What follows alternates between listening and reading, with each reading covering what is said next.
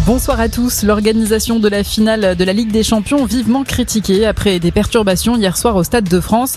Le début du match entre le Real Madrid et Liverpool a été reporté de plus d'une demi-heure. Il y a eu des bousculades, des mouvements de foule, des supporters sans billets ou avec de faux billets qui auraient tenté de forcer les entrées du stade selon les autorités. Les forces de l'ordre ont dû faire usage de gaz lacrymogène. D'après le ministère de l'Intérieur, 105 personnes ont été interpellées à Paris et en Ile-de-France, 39 euh, placées en garde à vue.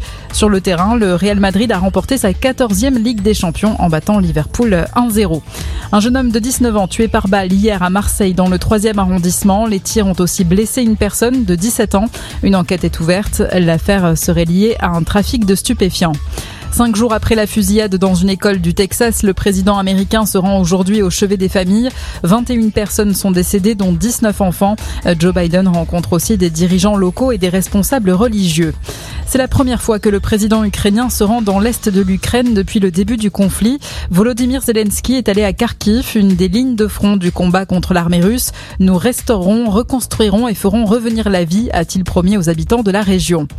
Une journée noire sur les routes de France. Il y avait encore 720 km de ralentissement à 16 heures. Vous êtes nombreux à rentrer après ce long week-end de l'ascension. Alors soyez prudents et patients.